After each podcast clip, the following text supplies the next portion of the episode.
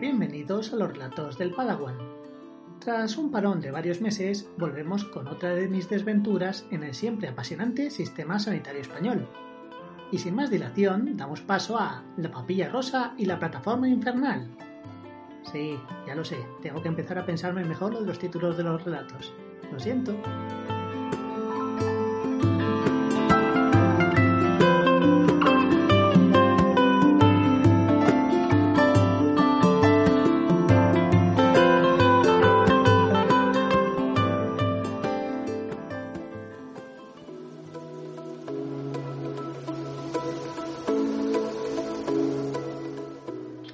Z9R, sala 23. Z9R, sala 23. Miré mi ticket del turno y comprobé que efectivamente mi código era el Z9R. Así que me fijé en los carteles de indicación para saber dónde estaba ubicada la sala 23. De la 1 a la 14 y por algún motivo la 27 estaban ubicadas en el pasillo de la izquierda. De la 15 a la 22 y de la 24 a la 26 estaban en el pasillo del centro. Finalmente, de la 28 a la 34, por supuesto la 23 y quién sabe por qué la 36 estaban en el pasillo de la derecha.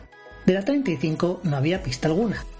Con un encogimiento de hombros me adentré por el pasillo de la derecha.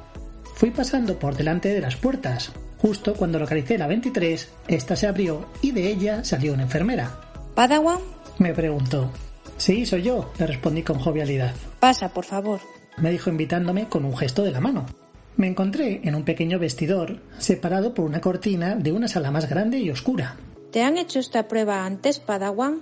Me preguntó la enfermera. Eh, pues no, pero me han contado que se trata de tragar una especie de papilla y vosotros observáis cómo baja por mi esófago con ayuda de rayos X o algo así. Grosso modo, pero sí. Me dijo torciendo un poco el gesto. Bien, lo primero es que me des el volante de la cita, por favor. Sí, por supuesto dije mientras empezaba a rebuscar entre un grueso fajo de papeles que llevaba en mi mochila. Pero verá, quería decirle que dentro de dos horas tengo, seguramente con vosotros, otra prueba prácticamente igual a esta, y me preguntaba si podríamos hacer las dos pruebas del tirón. ¿Cómo dices? ¿Una segunda prueba? Me preguntó con desconfianza. Pero será de otra clase. Mm, no, en realidad es la misma prueba de comer papilla, lo que pasa es que en una prueba me tenéis que mirar una parte de mi tracto digestivo y en la de dentro de dos horas me tendréis que mirar otra parte. Por eso había pensado que no tiene sentido esperar dos horas y que lo podíamos hacer todo seguido. Bueno, ahora se lo comentaré a la doctora. Dijo poco convencida. ¿Has encontrado ya el volante? Pues creo que es esto. Respondí tendiéndole un papel. No, eso es la citación. Ah, pues entonces era esto. Eso son las instrucciones de la prueba. Ya, vale. ¿Y entonces esto? Eso es la cita de la otra prueba. Me replicó empezando a mostrar impaciencia. Pues a ver... Pasé las hojas a toda velocidad. A ver si ahora creo que se está. Vale. Este es el volante de la cita de ahora. ¿Tienes el volante de la otra cita que dices que tienes dentro de dos horas? Examiné una vez más mi fajo de papeles con desesperación, pero tras unos momentos de frustración tuve que darme por vencido. Mire, como no quiere el volante de mi coche, le dije con tono lastimero intentando darle pena, aunque fracasando sin remedio. La enfermera me señaló con un dedo un perchero. Quítate la ropa menos los gallumbos y los calcetines y te pones esto. Me espetó mientras me daba uno de esos camisones que se atan por la espalda, dejándote medio culo al aire. No hace falta que te lo ates. Vamos, que en lugar de dejar descubierto medio culo, voy a enseñarlo entero. Qué bien, suspiré. ¿Qué has dicho? Nada, nada, cosas mías. Me cambié rápidamente y salí a la sala donde la enfermera y la doctora conversaban. No, solo tiene una prueba a las 10. Decía la doctora con firmeza. Pues el chico dice que tiene otra cita a las 12 también con nosotras. La de las 12 será con otra gente. Además, a las 12 tenemos cita con... Consultó la lista con gesto de desaprobación. Vaya, pues la tenemos con otro Padawan. No, las interrumpí con sorna. Con otro Padawan no, con el mismo Padawan dos veces. Una médico residente se acercó y preguntó con genuina curiosidad. Dos pruebas seguidas y se puede saber qué es lo que tienes. Bueno, pues gastritis, eh, duodenitis, esofagitis. Pues Oh, sí que tienes de todo. Eh, espera, que no he terminado.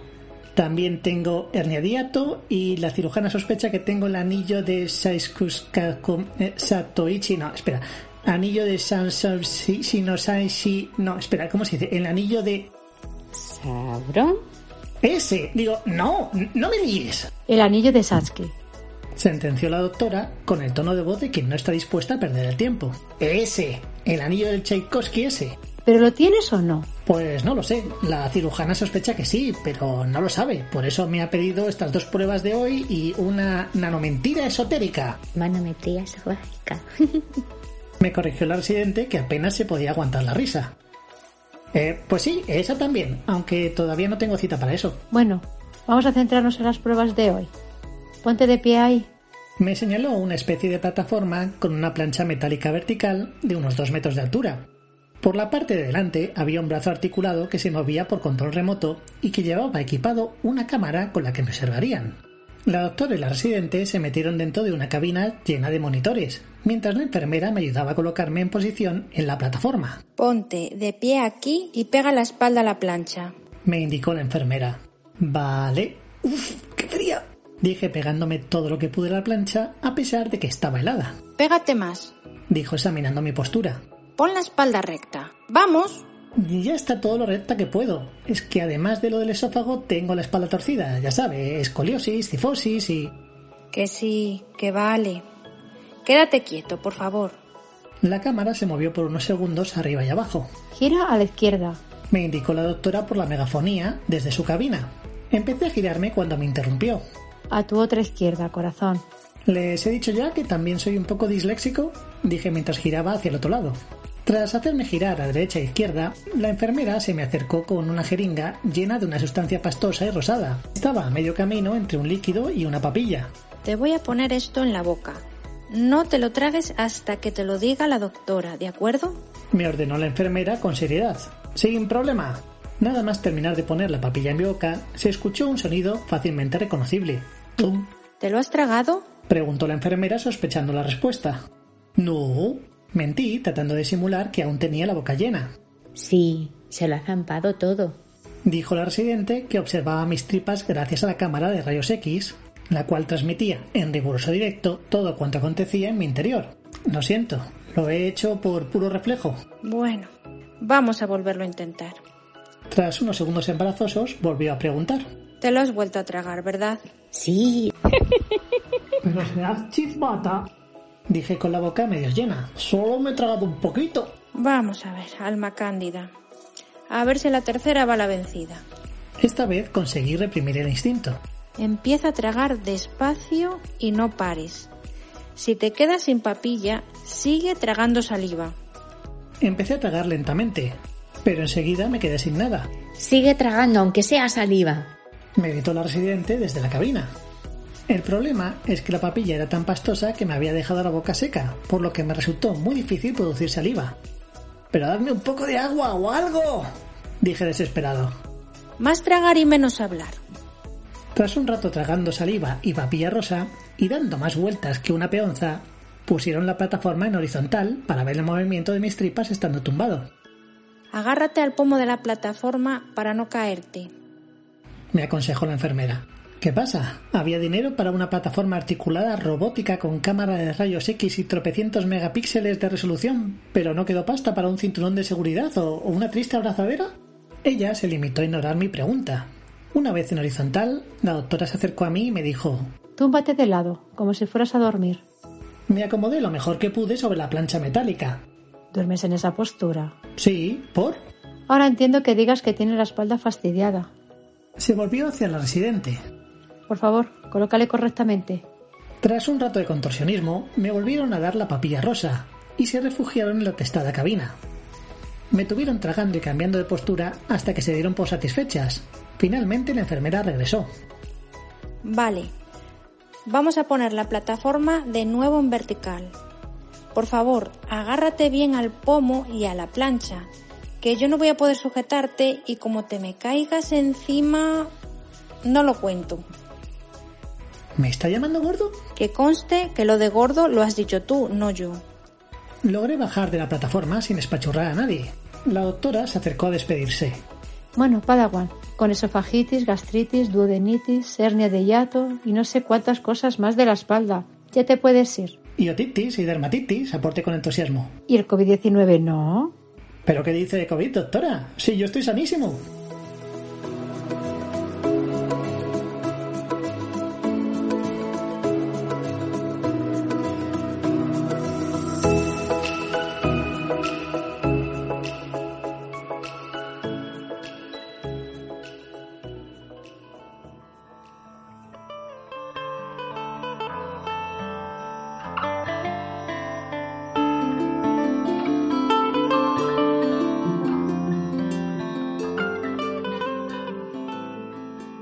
Espero que os haya gustado el relato, para el que he contado en esta ocasión con las estupendas voces de Pepita Parker como la residente, Aurora como la enfermera y Laura interpretando a la doctora.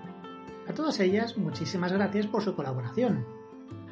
Solo me queda agradeceros la escucha a todos aquellos que seguís acompañándonos en esta andadura, a pesar de lo mucho que tardo en publicar. Prometo hacer propósito de enmienda y acortar los tiempos entre relato y relato, por petición popular, para el próximo, volveremos al siempre celebrado género del terror sobrenatural. Una vez más, gracias a todos y os emplazo a una próxima entrega. Un saludo y hasta la próxima.